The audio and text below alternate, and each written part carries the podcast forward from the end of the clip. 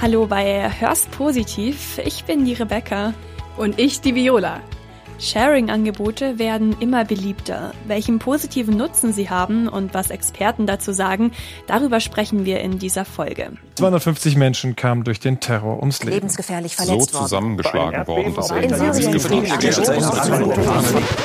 Stopp! Du bist genervt von schlechten Nachrichten? Hör's positiv.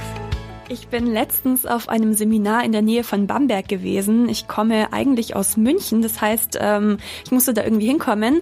Ich hätte natürlich alleine mit dem Auto hinfahren können, aber bei sowas bin ich eigentlich großer Fan davon, eine Mitfahrgelegenheit zu suchen, weil zum einen finde ich es natürlich deutlich günstiger, wenn nicht jeder seinen eigenen Sprit zahlt und zum anderen ergeben sich da teilweise total interessante Gespräche und man lernt einfach neue Leute kennen. So Mitfahrgelegenheiten sind eine Art Sharing und um Sharing geht's in dieser Podcast-Folge. Viola, wie schaut's denn bei dir aus? Hast du schon mal so Sharing-Angebote genutzt?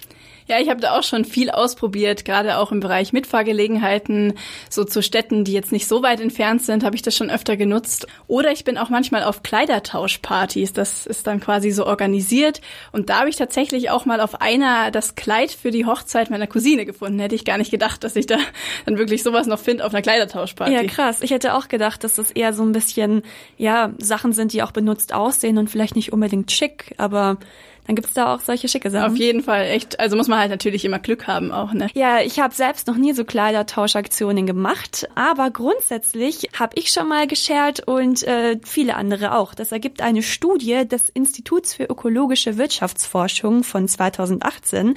Die haben herausbekommen, dass jeder zehnte Deutsche regelmäßig Sharing-Angebote nutzt. Sharing kennen die meisten, also es sind einfach Angebote, ähm, wo geteilt wird, geliehen, verschenkt auch gemietet und so weiter. Und ein großer Vorteil ist, dass man damit einen guten Beitrag zur Umwelt leistet, eben weil damit beispielsweise weniger Ressourcen verbraucht werden. Also ich hatte ja am Anfang meine persönliche Motivation, Benzin zu sparen, aber das ist natürlich auch gut für die Umwelt. Es gibt nicht nur äh, Mitfahrgelegenheiten, sondern auch eben, dass man sich Autos teilt, dass man sich Fahrräder ausleiht. Das gibt's vor allem in Großstädten. Da stehen dann quasi an jeder Ecke Fahrräder, die man sich dann mitnehmen kann für eine bestimmte Zeit. In Augsburg, das ist eine Stadt in Südbayern, da gibt es seit Anfang November eine sogenannte Mobilitätsflatrate. Viola, du hast dich mit dieser Mobilitätsflatrate mal genauer auseinandergesetzt. Was kann man sich denn darunter vorstellen? Genau, also bei dieser Mobilitätsflatrate ist erstmal eine Flatrate für den öffentlichen Nahverkehr dabei. Das heißt, ich kann unbegrenzt Bus und Bahn in Augsburg nutzen. Aber zudem kann ich eben auch noch Carsharing und Bike-Sharing-Angebote benutzen.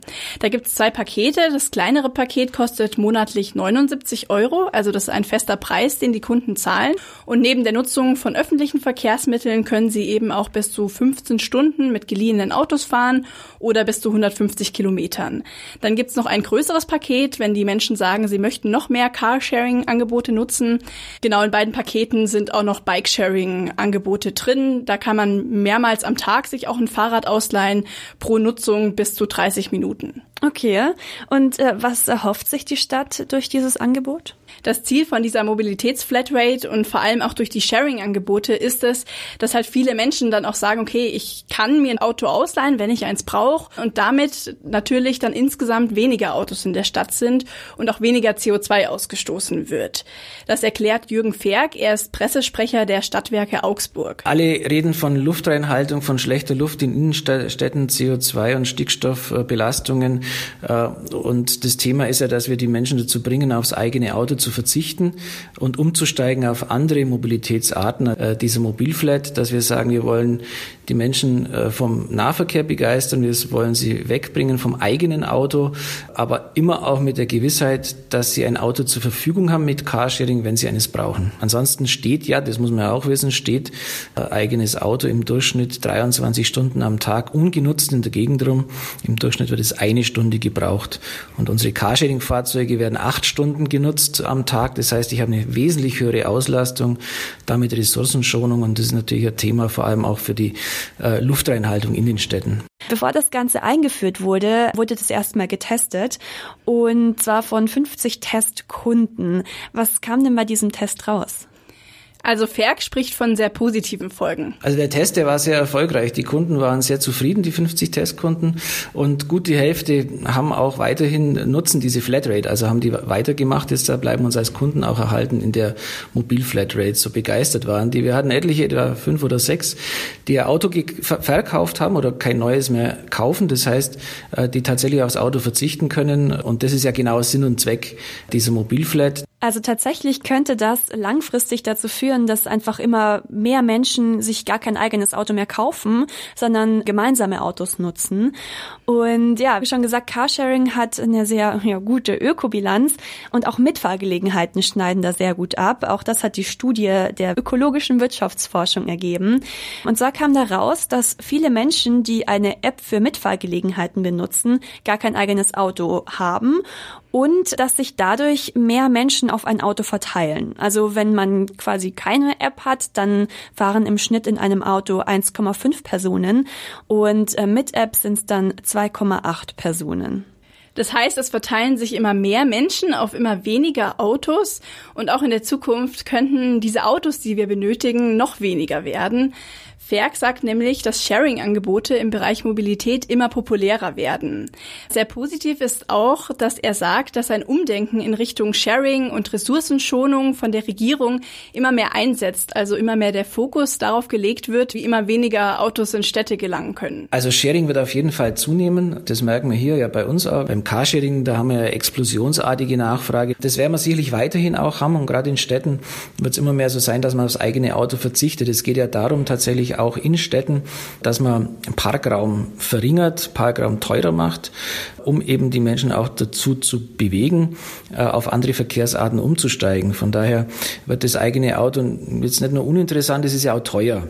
Dieser Trend des Teilens macht sich vor allem bei der jüngeren Generation bemerkbar. Und wenn ich mich jetzt so umschaue in meinem Freundeskreis, merke ich auch, dass echt viele Menschen in meinem Umfeld Sharing-Angebote nutzen. Ich habe mal ein paar meiner Freunde befragt, was sie denn so an Sharing-Angeboten nutzen. Ich benutze verschiedene Carsharing-Sachen. Was ich total cool finde, sind Facebook-Gruppen, auf denen man sich verabredet. Und was auch sehr cool ist, ist seit neuestem in München gibt es den MVG Tiger. Das sind so Sammeltaxis, die sehr billig sind.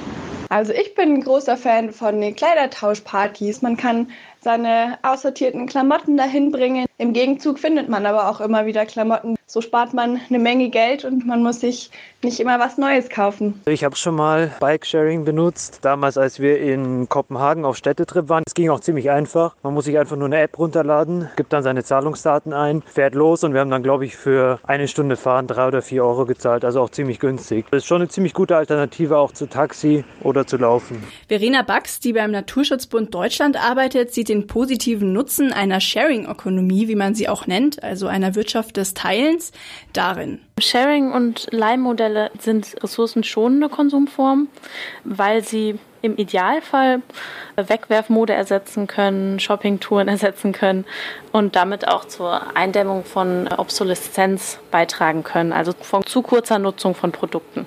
Es gibt natürlich große Hoffnung, die man mit diesem Teilen verbinden kann. Es wird weniger und aber dafür hochwertiger produziert. Die Produkte halten länger und werden stärker genutzt und äh, landen nicht sofort im Müll. Also so Kleider-Sharing-Angebote sind wohl besonders beliebt, kommt in der Studie der ökologischen Wirtschaftsforschung heraus. Darin haben 25 Prozent der Befragten angegeben, dass sie Kleidung tauschen oder teilen, also quasi ein Viertel der Befragten. Und auch bei Lebensmitteln gibt es zunehmend den Trend, dass man weniger verschwendet. Das Ganze nennt sich dann Foodsharing. Hier sollen also Lebensmittel gerettet bzw. gegessen werden, die man ansonsten weggeworfen hätte. Ein Verein, der sich dafür einsetzt, der heißt Foodsharing e.V. Die retten Lebensmittel bei Betrieben, wie zum Beispiel Supermärkten durch feste Kooperation. Aber auch private Menschen nehmen da teil. Die melden sich online an bei der Plattform und wollen dann ihre überschüssigen Lebensmittel loswerden. Die werden dann verteilt an andere Menschen über zum Beispiel öffentliche Kühlschränke oder Regale. Daneben will Foodsharing aber auch noch aufklären. Also die wollen nicht nur Lebensmittel teilen, aber eben auch aufklären die Menschen und ihnen zeigen, wie wichtig dieses Thema ist und wie viel Lebensmittel wir eigentlich wegwerfen. Zudem wollen sie auch bei Supermärkten dafür sorgen, dass weniger Lebensmittel weggeworfen werden. David Jans, der ist im Vorstand von Foodsharing, der sagt, dass die Mitglieder bei ihnen im Verein immer mehr werden. Also wir merken, dass wir ständig mehr werden. Also die Begeisterung für dieses Thema oder das Mitmach, die Mitmachbegeisterung ist, ist eigentlich ungebrochen und ähm, die Reaktionen sind eigentlich fast immer gleich, weil die Menschen schockiert sind, wenn sie die Zahlen lesen oder die Mengen sehen, die wir retten. Ja, weil sie sich nicht vorstellen konnten, dass so viele Lebensmittel weggeworfen werden. Der Verein Foodsharing hat mittlerweile jetzt auch um die 60.000 sogenannte Foodsaverinnen und Foodsaver. Insgesamt haben die bisher 26.000 Tonnen an Lebensmittel gerettet.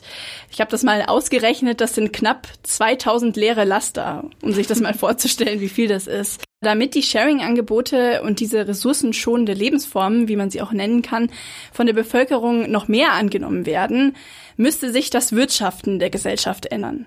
Das erklärt Bax vom Naturschutzbund Deutschland. Das Ziel müsste es sein, tatsächlich weniger Ressourcen zu benutzen.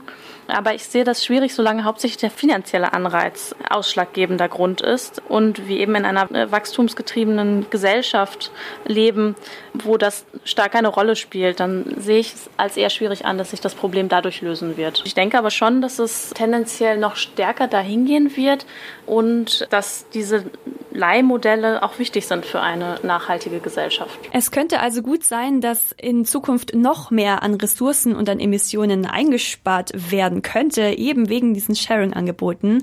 Knapp jeder Fünfte in Deutschland ist nämlich grundsätzlich aufgeschlossen zu teilen. Hör's positiv. Jetzt noch mehr positive Nachrichten. Bald ist Weihnachten. Für viele darf da der Weihnachtsbaum nicht fehlen. Zum Beispiel, wenn ich jetzt an Weihnachten denke, habe ich schon den Weihnachtsbaum mit den Kerzen im Kopf. Aber eigentlich ist es ja schade, weil danach werden die dann weggeworfen. Um das Leben der Weihnachtsbäume aber zu verlängern und das Ganze so ein bisschen nachhaltiger zu gestalten, gibt es eine coole Möglichkeit. Man kann die Bäume nämlich mittlerweile auch vermehrt in Deutschland ausleihen. Die werden quasi nach der Weihnachtszeit wieder eingepflanzt. Anbieter zum Verleihen gibt es unter anderem in den Städten Berlin, Hamburg und München. Und auch in anderen Ländern wie Österreich, die Schweiz oder den USA gibt es die Möglichkeit zum Ausleihen. Seit kurzem gibt es jetzt zum Beispiel auch in Klaipeda in Litauen die Möglichkeit, dass man Weihnachtsbäume ausleiht. Und hier gibt es sogar Geld zurück, wenn man den Baum dann wieder in guten Zustand zurückbringt. Also die erklären dann, wie man den Baum am besten pflegt und dass der danach auch wieder eingepflanzt werden kann. Ich habe äh, auch noch eine kleine Meldung mitgebracht. Zahlen vom Statistischen Bundesamt zeigen jetzt, dass in Deutschland fast 70 von 100 100 Ehen tatsächlich lebenslang halten, also bis quasi einer von den beiden Ehepartnern stirbt. Scheidungen sind grundsätzlich zurückgegangen, also im Vergleich zu den früheren Jahren sind es jetzt nur noch etwa 30 ähm, Prozent der Ehen, die geschieden wurden. Warum es weniger Scheidungen gibt, dafür gibt es jetzt keine klaren Gründe. Es könnte zum einen sein, dass einfach diese konservativen Werte wieder mehr wertgeschätzt werden, aber es kann auch sein, dass es ganz unromantische Gründe hat. Grundsätzlich ist aber nicht nur so, dass verheiratete Paare länger zusammen sind, sondern auch, dass Leute, die nicht geheiratet haben, im Schnitt länger zusammenleben. Das war's von unserer Seite mit positiven Nachrichten. Wie immer freuen wir uns, wenn ihr uns eure positiven Nachrichten per E-Mail schickt oder uns in eurer Story markiert, dann teilen wir die positiven Nachrichten auch gerne. Übrigens, ähm, wir haben beim letzten Mal ein paar tolle Nachrichten bekommen, aber wir konnten sie nicht teilen, weil wir nicht mit der Person befreundet waren. Heißt also, schickt uns doch einfach eine kurze Nachricht, äh, dass ihr quasi einen äh, Post gemacht habt äh, zu einer positiven Nachricht. Dann können wir euch nämlich eine Freundschaftsanfrage schicken und die Nachricht dann auch auf unserem Account teilen und somit ja einfach mehr Menschen zeigen, dass es viel Positives gibt, das passiert. Genau, wir freuen uns. Tschüss. Tschüss.